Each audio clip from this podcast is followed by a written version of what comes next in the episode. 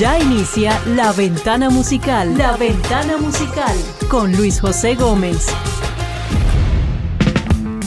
Cuando de pequeños escuchábamos a Porky despedir un capítulo de dibujos animados de la Looney Tunes con su archiconocida frase Eso es todo, amigos.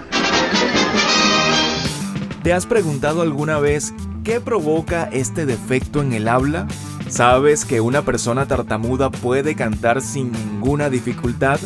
¿Conoces a algún cantante tartamudo? De eso hablaré hoy en este capítulo. La ventana musical. Soy Luis José Gómez y esto es La Ventana Musical. Si te gusta la música, eres aficionado a sus curiosidades, a conocer un poco más sobre sus referentes de cualquier género, época o país, este podcast es para ti. La Ventana Musical.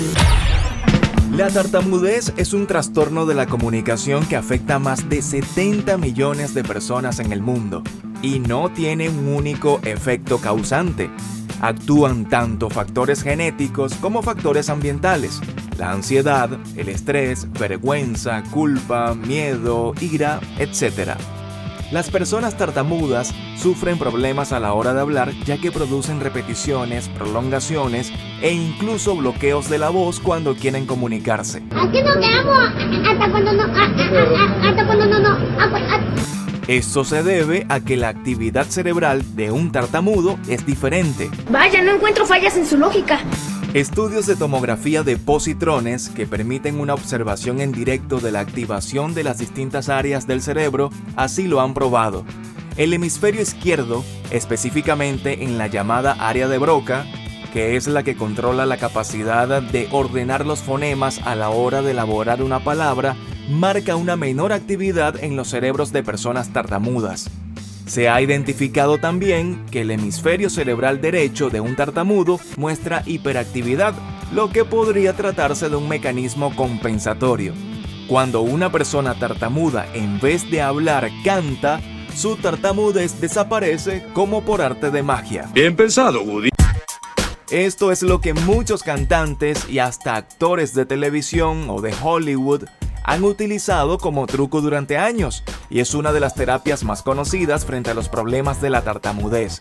Cantantes como Ed Sheeran, Noel Gallagher, B.B. King, Elvis Presley o el cantautor venezolano Giordano sufren o sufrieron alguna vez de tartamudez. El famosísimo cantante Mark Anthony reveló que el canto le sirvió para superar su tartamudez que sufrió desde niño. Yo era tartamudo, me costaba mucho, mucho, mucho, mucho hasta hablar. Eh, cuando niño, cuando cantaba, se me quitaba. So, me puse a cantar con papi y empecé a los tres años, siempre cantando con papi y aún no pudiendo decirlo, y termino una canción con él y que te miren como que y, te dan ese amor, estoy tan orgulloso de ti. So, eh, la música siempre fue mi santuario.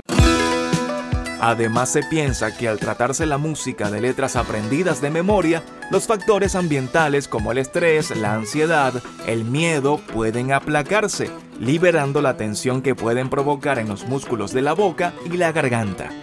También se piensa que la circuitería, por decirlo así, de la actividad cerebral necesaria en el habla y en el canto son distintas, por lo que una persona tartamuda, al cantar, estaría bypaseando el circuito dañado, el del habla, pero llegando a controlar igualmente la musculatura de la voz. ¡Exacto!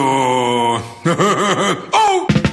Aún hay muchas preguntas abiertas tanto en la comprensión y tratamiento de la tartamudez como en el uso de la música como terapia en enfermedades neurológicas.